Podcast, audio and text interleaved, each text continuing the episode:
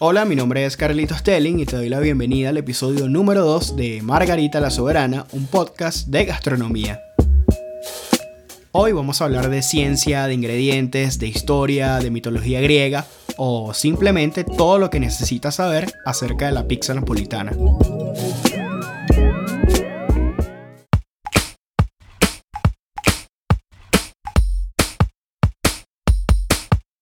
En la mitología griega, Prometeo es el mayor benefactor de la humanidad.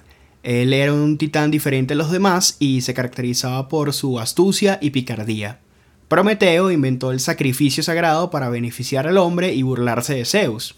Cuando los roles de mortales e inmortales comenzaban a definirse, el titán descuartizó un buey y lo dividió en dos partes.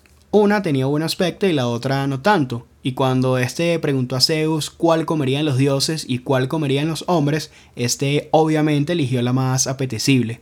Sin embargo, cuando el gobernante del Monte Olimpo descubrió que del lado mortal quedaron las mejores partes del animal, como la carne magra y la piel, y el suyo solo grasa y huesos, se enoja y como castigo deja a los hombres sin fuego.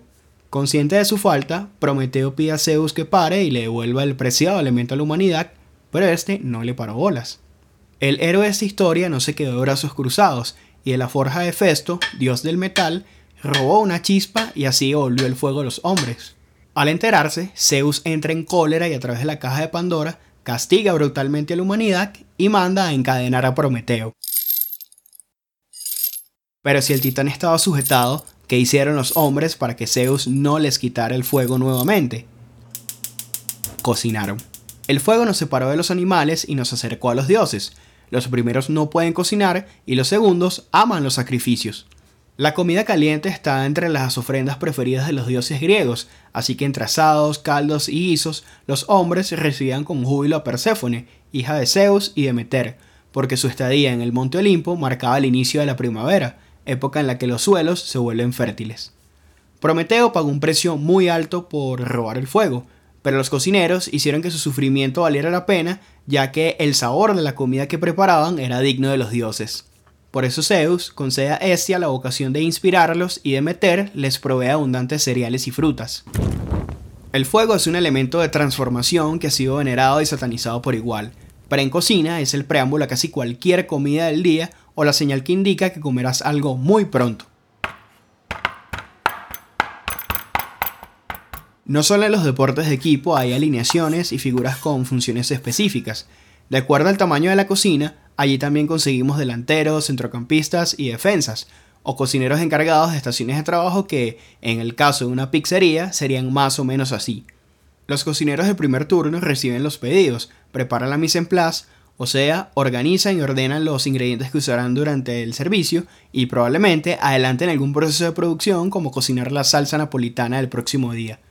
A las 12 del mediodía entra el primer pedido. El pizzero toma una bola de masa que estuvo fermentándose por 24 horas y empieza a estirarla dándole vueltas en el aire. Aunque es un bonito espectáculo, detrás de esos giros y saltos hay ciencia. El propósito es dirigir el aire de la masa hacia los bordes para que se inflen, pero la forma de estirar la masa varía de una pizzería a otra.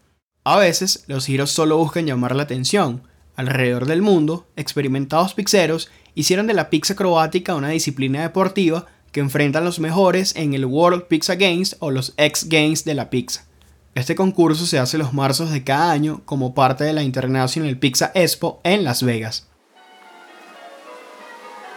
En la religión católica, San Honorato es el patrono de los panaderos y pasteleros, pero él nunca horneó algo. Y Jesús una vez dijo, yo soy el pan de vida. Si de este pasaje bíblico nos quedamos únicamente con las palabras pan y vida, Dentro del horno de una pizzería hallarán milagros de la biología y la física horneándose a más de 400 grados centígrados. No es visible, pero dentro del pan hay aire y antes de hornearse es un organismo vivo. En su interior hay microorganismos liberando dióxido de carbono y mientras más gases producen, más crece la masa. El pan es aire y el gluten es lo que impide que éste se escape. También es el responsable de su aspecto esponjoso y confiere a la masa flexibilidad, como un globo que se infla y se desinfla. Ahora volvamos a la pizzería. Mientras uno se estira en la masa y esparcen los ingredientes, el hornero aviva y controla el fuego. Cuando la pizza va al horno, los gases de la masa se expanden y hacen que crezca velozmente. y el tostado del piso y los bordes provoca aromas y sabores más intensos que no estaban en el producto original. Científicamente esto tiene un nombre, se llama reacción de Maillard y se produce cuando los azúcares y aminoácidos de los alimentos se unen en la cocción. En Buenos Aires, la pizzería La Más Querida usa un grill y el calor de las brasas para provocar este tostado. Por eso su pizza oblicua los ha hecho famosos dentro y fuera de Argentina. Un plato que únicamente necesitó harina de trigo, tomate y queso mozzarella para conquistar el mundo, ahora tiene un estatus gourmet y versiones tan originales como sus creadores. Pero en el siglo XVIII la percepción hacia este éxito de la gastronomía italiana era completamente distinta.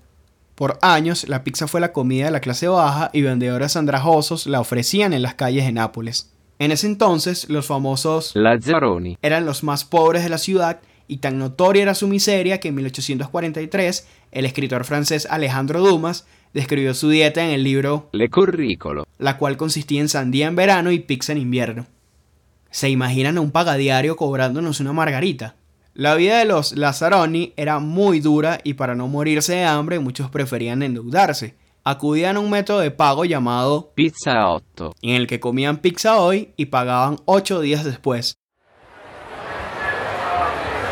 En el siglo XVIII Nápoles estaba superpoblada. En los barrios más pobres, familias enteras vivían en pequeñas casas que no tenían cocina ni desagües, así que por las calles corrían aguas negras que hacían de la pizza el vehículo perfecto para contraer el cólera. Era un completo caos, pero una visita al rey Humberto I de Italia cambiaría para siempre el semblante de la ciudad. En 1889, el monarca vuelve a Nápoles para observar la transformación arquitectónica que había solicitado en su anterior visita. Esta vez, Humberto llegó acompañado de su esposa, la reina Margarita. Cuentan las malas lenguas que Margarita quería probar la pizza porque estaba mamada de la cocina francesa, así que llamaron al cocinero Rafael Espósito de la pizzería Brandy para complacer los deseos de la soberana. Espósito preparó tres tipos de pizza. Las primeras tenían manteca de cerdo, queso, cavallo, albahaca fresca y anchoas. Y la tercera estaba cubierta de tomate, queso mozzarella y albahaca. Esta última fue la favorita de la reina, así que el pizzaiolo la bautizó Margarita, la pizza que tiene los colores de la bandera italiana. En agradecimiento se dice que Margarita ordenó a uno de sus chambelanes enviar a Espósito una carta que elogiara sus pizzas, documento que, posteriormente, el cocinero usaría para promocionar con éxito su pizzería. Sin embargo, a pesar de la existencia de la carta, muchos creen que la historia es falsa y que solo se trató de una maniobra política a favor del Reino de Italia, el estado que surgió del proceso histórico denominado Unificación de Italia. Lo que sí es cierto es que antes de Humberto y Margarita, la monarquía italiana ya consumía pizza. Esta era una de las comidas favoritas de Fernando IV de Nápoles, pero su esposa, María Carolina de Austria, creía que era un producto demasiado vulgar para servirlo en su mesa. Sin embargo, ordenó la construcción de un horno a las afueras del palacio Capodimonte, con el fin de complacer los deseos de su marido. En el episodio anterior de Margarita la Soberana, entre otras cosas, hablamos de cuán importante es la pizza para los italianos y de la Asociación de la Verdadera Pizza Napolitana, organización cuyo trabajo ayudó a que la UNESCO nombrara a la pizza napolitana Patrimonio Inmaterial de la Humanidad en 2017. También mencionamos los ingredientes y las características de este singular estilo, pero hoy haremos doble clic en cada uno de ellos. Un proceso de producción delicado y minucioso casi siempre garantiza un ingrediente de excelente calidad. Lo mismo pasa en cocina. A los cocineros profesionales les enseñan a aprovechar las características de los alimentos, y aunque parece muy fácil hacer pizza napolitana, esta tiene sus métodos. Si nos imaginamos la pizza como un edificio de cuatro pisos, la masa sería el primero. Todo comienza con la elección del grano de trigo que se convertirá en harina. Los italianos son especialmente cuidadosos con este proceso, porque necesitan un producto cuyas características no varíen de un costal a otro. Por eso mezclan granos estadounidenses con granos nacionales. Quizá la levadura de la masa sea el proceso más delicado y demorado de la preparación, el cual consta de dos partes. En la primera, la pasta homogénea que se forma al mezclar harina, agua, levadura y sal se deja reposar por dos horas, y en la segunda, la masa se porciona en bolas de 180 gramos y se guardan en cajas de madera para que sigan fermentándose y así sean más fáciles de digerir. La base de la pizza napolitana original siempre debe ser suave y elástica, y cada porción debería doblarse a la mitad fácilmente. Asimismo, su borde elevado y hueco debería contener los jugos del centro. Todas estas características son la consecuencia del proceso anterior.